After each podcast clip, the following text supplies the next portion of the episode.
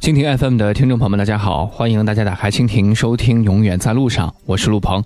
如果您喜欢我的节目，可以在蜻蜓当中点击收藏，就可以想听就听；或者呢，在新浪微博当中搜索主播陆鹏，在微博中你也可以分享你的旅游故事。今天在这期节目当中呢，还是要和大家分享一位听友的旅游攻略，非常实用、非常详细的讲解了承德避暑山庄和坝上草原的旅游攻略，五百元就能够嗨够三天两夜。避暑山庄到木兰围场、坝上草原，再到七星湖和月亮湖，一股脑的玩个遍。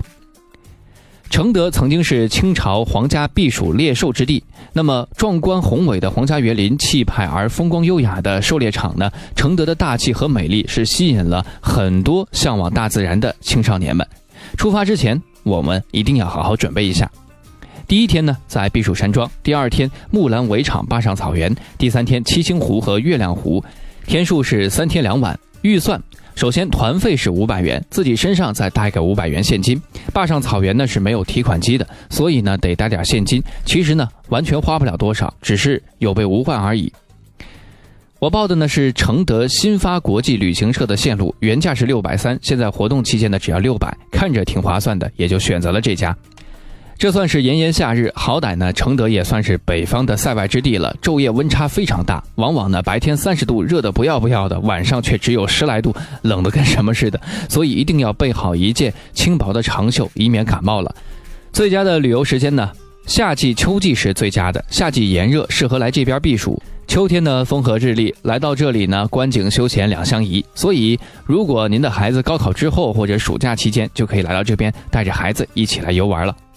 第一天，当天呢，我们几个呢就是早早的起床，开始第一天的行程。行程的第一天呢是自由行，所以我们决定坐车前往号称世界上现存最大的皇家园林的避暑山庄游玩了。避暑山庄呢是国家五 A 级的旅游景区，中国三大古建筑群之一，入世界文化遗产名录。历经清康熙、雍正、乾隆三朝，耗时是二十九年才建成，是中国现存占地最大的古代的帝王的宫苑。我们几个人是拿着相机到处的拍拍照照。当天呢运气还不错，人不是很多，玩的挺尽兴的。下午就跑到市区去寻觅美食了，改刀肉、八沟羊汤、山水豆腐都非常的好吃，来承德绝对是不能错过的。晚上我们去欣赏大型的原创多媒体风情歌曲诗《地院梦华》。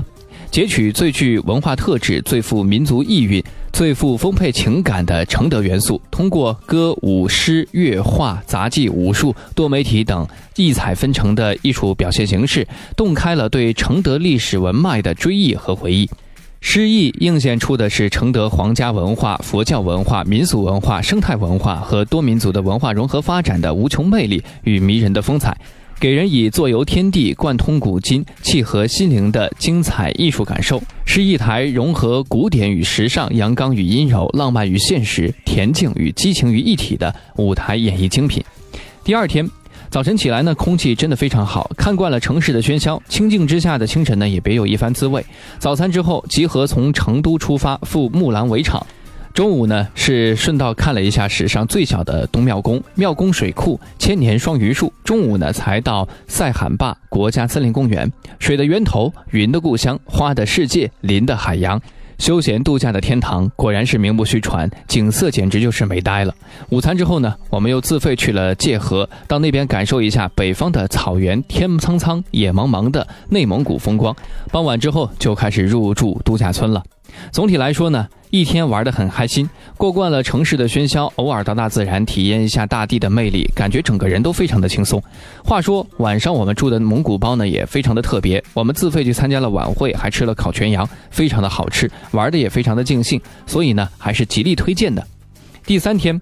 早早起来，乘车去七星湖湿地公园。公园内呢是独特的森林、草原、沼泽是相映成趣，形成一道非常优美的风景。成天窝在城市的我们，偶尔见到这样的地方还是相当不错的。呼吸着新鲜的空气，看着久违的蓝天，然后是游览玉道口风景区，看海拔一千多米的高原湖泊月亮湖，这也是电视剧《还珠格格》主要的外景拍摄地了。中午自己吃了龙化风味餐玉拔面，感觉呢好像是一般般，然后就开始坐车回城，结束愉快的草原之旅。三天的旅行就这么愉快的结束了。我们一出去旅行，总会有那么一句话：美好的日子总是这么短暂，但是还是值得了。